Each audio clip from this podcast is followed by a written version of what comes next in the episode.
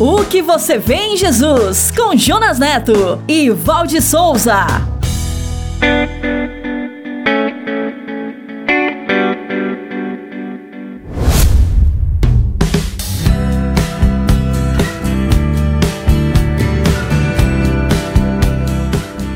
Olá, estou feliz por encontrar você para mais um episódio da série O que você vê em Jesus. Eu não estou sozinho aqui, eu estou com a minha companheira de podcast, a Val. Olá, Val, tudo bem com você?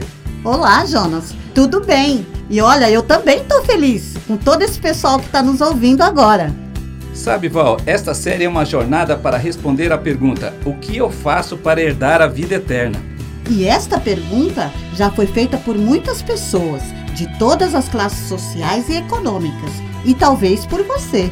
Por isso é que podemos dizer que a sua resposta tem tudo a ver com o que você vê em Jesus. E se você quiser nos conhecer melhor, rever e compartilhar este episódio, acesse o site podcast.soboasnovas.com.br. Estamos também no youtube.com barra no Spotify, na Apple e no SoundCloud. Então é só acessar, assinar nossos canais e compartilhar. É isso aí, Jonas. Vamos compartilhar, pessoal. Antes de ouvirmos o episódio de hoje, chegou a hora da série Minuto com o nosso parceiro, o pastor Paulo Matos. Vazio interior. Um minuto com o pastor Paulo Matos. Você percebe que nós estamos num espaço infinito. Hoje, com os telescópios e o Hubble, nós captamos como o universo está cheio, cheio, cheio de, de corpos. O interessante é você. Está cheio de quê? Muitas pessoas estão tentando suicídio porque o buraco é muito profundo e as pessoas não têm onde se agarrar e parece que não vem nada nem ninguém em volta, então elas estão vazias de si no seu coração. Então, quando Deus disse haja luz, já foi uma grande coisa, encheu o mundo de luz. E eu acho que você precisa hoje é um pouco de luz. É um pouco de Deus, um pouco do sopro de Deus na sua vida. Porque quem era você antes de Deus? Quem é você agora? Você é uma nova criatura. E todos aqueles que passam por essa experiência ficam cheios de Deus. O que você vê em Jesus?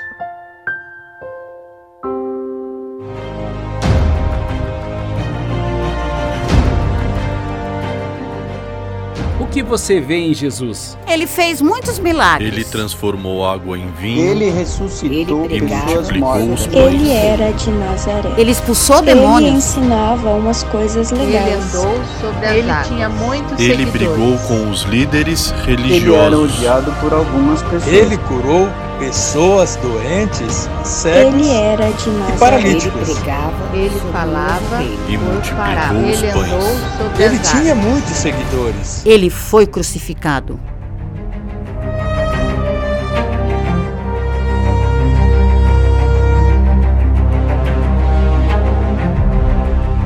Esta jornada é sobre o Evangelho.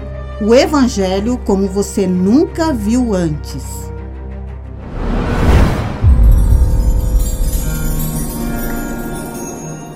E o episódio de hoje é Ele veio nos curar, parte 1.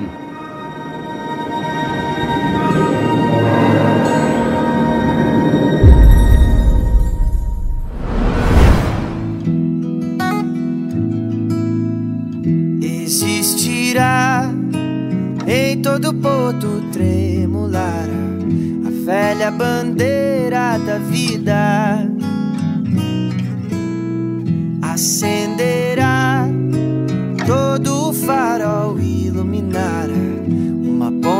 de esperança.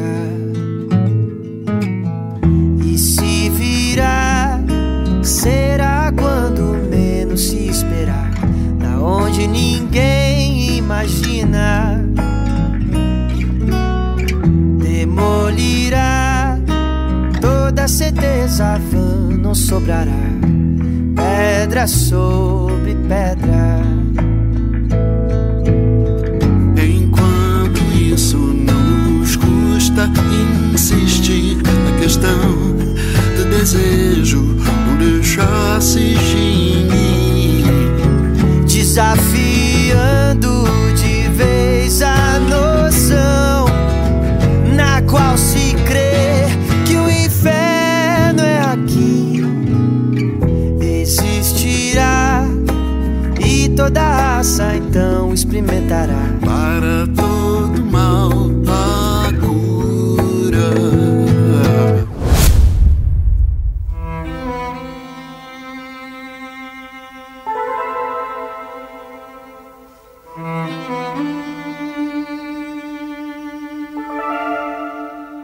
O Espírito do Senhor Deus está sobre mim, porque o Senhor me ungiu para levar boas novas aos pobres.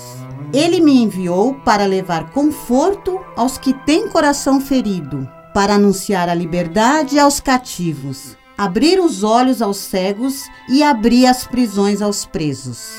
A todos os que vivem tristes em Israel, darei alegria em lugar de cinzas. Darei gozo em vez de lamentações e louvor em vez de angústias. Assim profetizou Isaías sobre o Messias no capítulo 61. Quando Jesus terminou o sermão da montanha, relatado por Mateus nos capítulos 5, 6 e 7, as multidões estavam boquiabertas com a sua maneira de ensinar. Porque ele não era como os mestres da lei, ele ensinava com autoridade, com clareza e todos entendiam, conforme narrou Mateus no capítulo 7. Jesus atraía uma grande multidão por causa de seus ensinos e de seus milagres. A sua fama crescia e vinham pessoas de todas as cidades que tentavam de todo jeito tocar nele, porque sabiam do seu poder para curar. Relatado em Lucas, capítulo 6.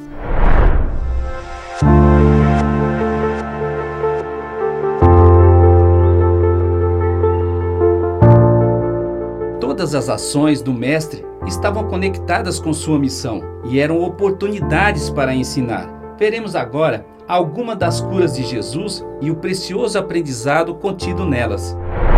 Logo após o Sermão da Montanha, quando Jesus descia em encosta, um leproso que assistiu ao sermão dele de longe correu, se aproximou dele e disse: Mestre, se o senhor quiser, pode me purificar. Na época de Jesus, a lepra era uma doença incurável e contagiosa, e a pessoa tinha que viver isolada, longe da sociedade.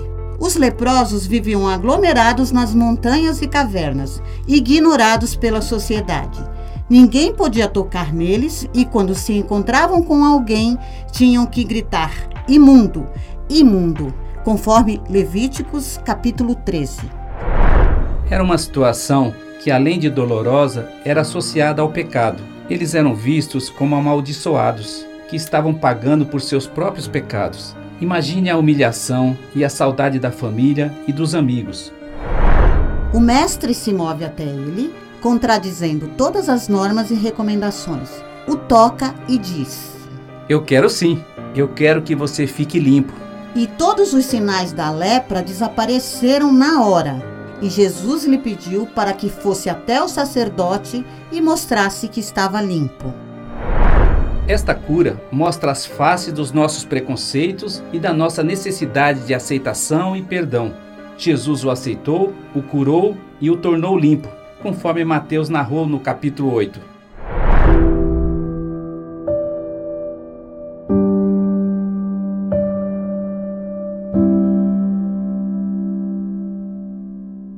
Que Jesus chegou a Cafarnaum, um capitão romano veio ao seu encontro. Ele estava muito aflito e disse: Senhor, meu criado está doente. Ele está acamado e com dores terríveis. E Jesus se prontificou para ir até ele, mas ele respondeu: Senhor, não quero que tenha todo esse trabalho. Ele era um comandante e sabia dar ordens para seus soldados. Por isso ele argumenta com Jesus. Eu sei que basta uma ordem sua e meu criado ficará bom. Jesus ficou admirado com sua atitude e disse a todos: Olhem aqui, não encontrei em Israel ninguém com tamanha fé como a desse homem. E disse ao capitão romano: Pode voltar para casa. Como você creu, acontecerá.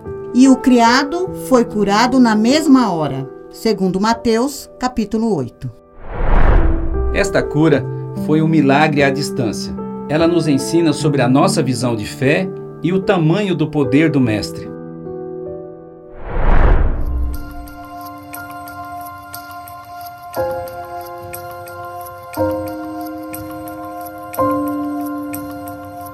Certo dia, Jesus estava ensinando em uma casa. E o lugar ficou tão cheio que não havia lugar nem do lado de fora da porta. E ali estavam fariseus e mestres da lei assistindo. De repente, quatro amigos carregando um paralítico subiram no teto da casa, abriram o telhado e desceram ele numa maca, bem onde estava Jesus. Aquilo era muito inusitado. Jesus, vendo a fé deles e a necessidade do paralítico, disse: Homem, os seus pecados estão perdoados. Os fariseus e os mestres da lei de plantão ficaram indignados. Quem é esse que blasfema? Quem pode perdoar pecados a não ser somente Deus? Jesus conhecia os seus corações e disse: O que é mais fácil dizer? Os seus pecados estão perdoados? Ou levante-se e ande? Saibam que o Filho do Homem tem na terra a autoridade para perdoar pecados. E disse ao paralítico: Levante-se, pegue a sua maca e vá para a sua casa, conforme Lucas capítulo 5. Esta cura nos traz reflexões sobre as nossas cargas. O peso das nossas culpas e remorsos, o peso dos nossos limites físicos, emocionais e espirituais e o peso para ajudar alguém.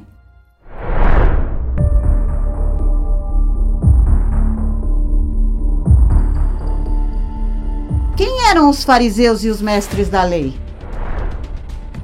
Os fariseus eram um grupo de judeus que surgiu no século II a.C. Eles seguiam rigorosamente a lei de Moisés, as tradições e os costumes dos antepassados. Eles eram considerados fanáticos, hipócritas e formalistas. Já os mestres da lei, também chamados de escribas ou doutores, eram homens especializados no estudo e na explicação da lei ou da Torá. Eram estudiosos da palavra de Deus e mestres nas coisas relacionadas com a religião, mas falhavam muitas vezes em suas interpretações da lei.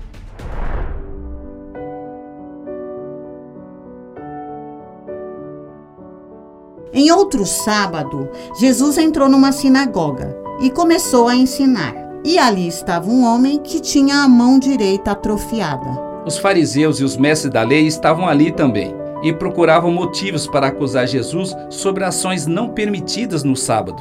Jesus, percebendo seus pensamentos, disse ao homem da mão atrofiada: Levante-se e venha para o meio. Em seguida, ele perguntou para todos: O que é permitido fazer no sábado? O bem ou o mal? Salvar a vida ou destruí-la? Depois de olhar para eles, virou para o homem e disse: Estenda sua mão. Ele a estendeu e a mão foi restaurada imediatamente. Isso deixou os fariseus e os mestres da lei indignados e furiosos, e eles começaram a discutir entre si sobre o que poderiam fazer contra Jesus, conforme narrou Lucas no capítulo 6. Esta cura nos mostra que existem doenças mesmo dentro da igreja. Doenças que estão nas nossas mãos, que limitam nossas ações e doenças que estão no nosso coração, que revelam o que sentimos. Aquele que fez o cego ver está passando por aqui, está passando por aqui. Que fez o surdo ouvir silencia o meu medo, silencia o meu medo. Acredito em ti, acredito em ti. És o Deus de milagres. Acredito em ti, acredito em ti. És o Deus de milagres.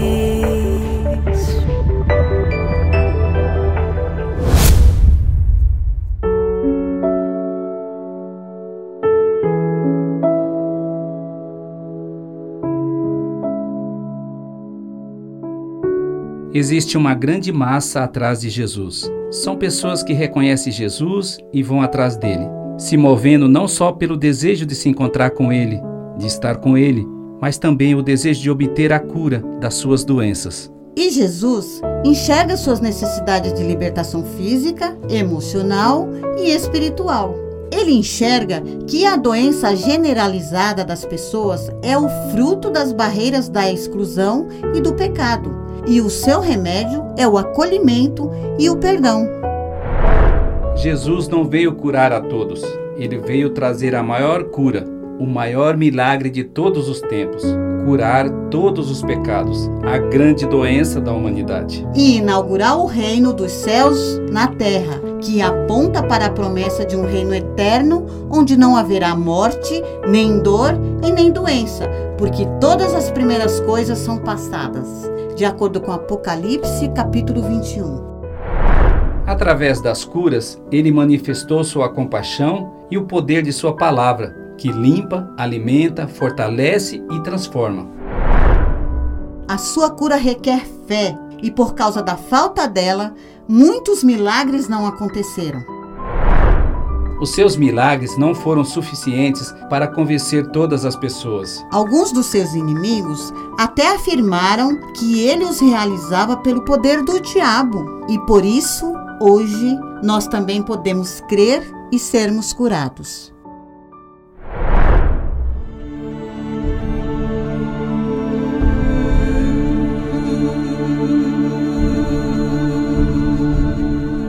Quando o sol se pôs, todos os que tinham alguém doente ou com algum problema vieram procurá-lo. E toda a cidade se reuniu à porta da casa para observar. Então Jesus impôs a mão sobre elas, expulsou os demônios e curou a todos. Os demônios saíam gritando: Filho de Deus, você é o Filho de Deus. Mas Jesus os impedia de divulgar que ele era o Messias. E todos ficaram atônitos e glorificavam a Deus e cheios de temor diziam: Hoje vimos coisas extraordinárias. Relatado por Mateus, capítulo 8, e Lucas, no capítulo 4 e 5. E assim se cumpriu o que fora dito pelo profeta Isaías. Ele tomou sobre si as nossas enfermidades e sobre si levou as nossas doenças.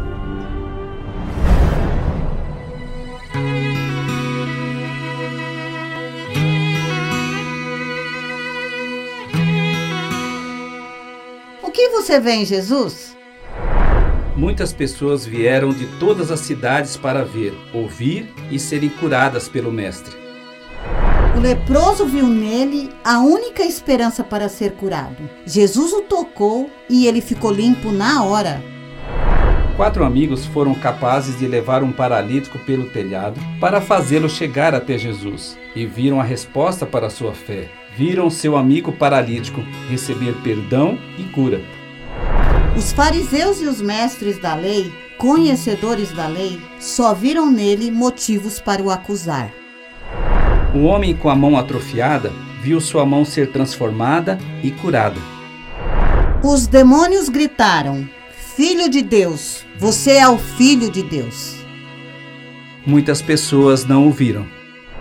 Muitos poderiam ser curados se tivessem fé para ver o Filho de Deus que veio nascer e viver entre nós, que veio realizar o maior milagre de todos os tempos, o perdão para os nossos pecados.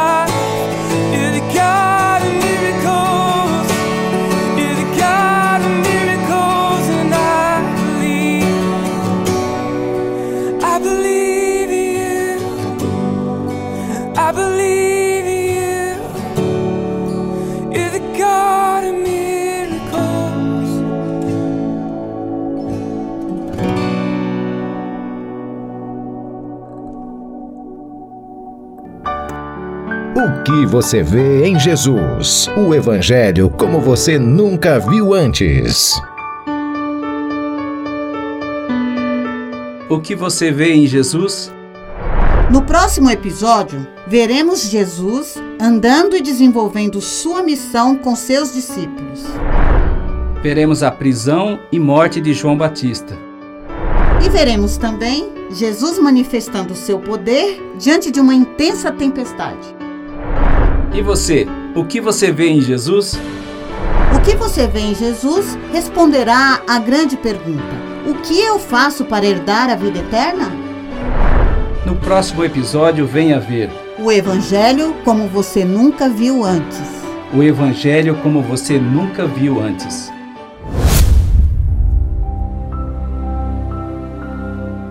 Meu Pai, bondoso tu és. Nós te louvamos porque a graça da salvação em Cristo Jesus nos alcançou. E por esta graça e em nome de Jesus, nós declaramos uma bênção sobre a vida do meu irmão e da minha irmã que estão nos ouvindo. E todos nós dizemos: Amém.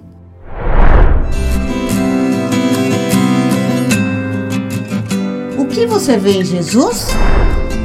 Você pode nos encontrar, nos conhecer, rever e compartilhar este episódio. Acesse o site podcast.soboasnovas.com.br. Estamos também no youtube.com.br Novas, no Spotify, na Apple e no SoundCloud. Ah, que pena que acabou. E se você se sentiu abençoado com este podcast, então acesse, assine e comente em nossos canais. E principalmente, compartilhe com seus amigos. O que você vê em Jesus? Esperamos você no próximo episódio. Até lá. Até lá. O que você vê em Jesus com Jonas Neto e Valde Souza.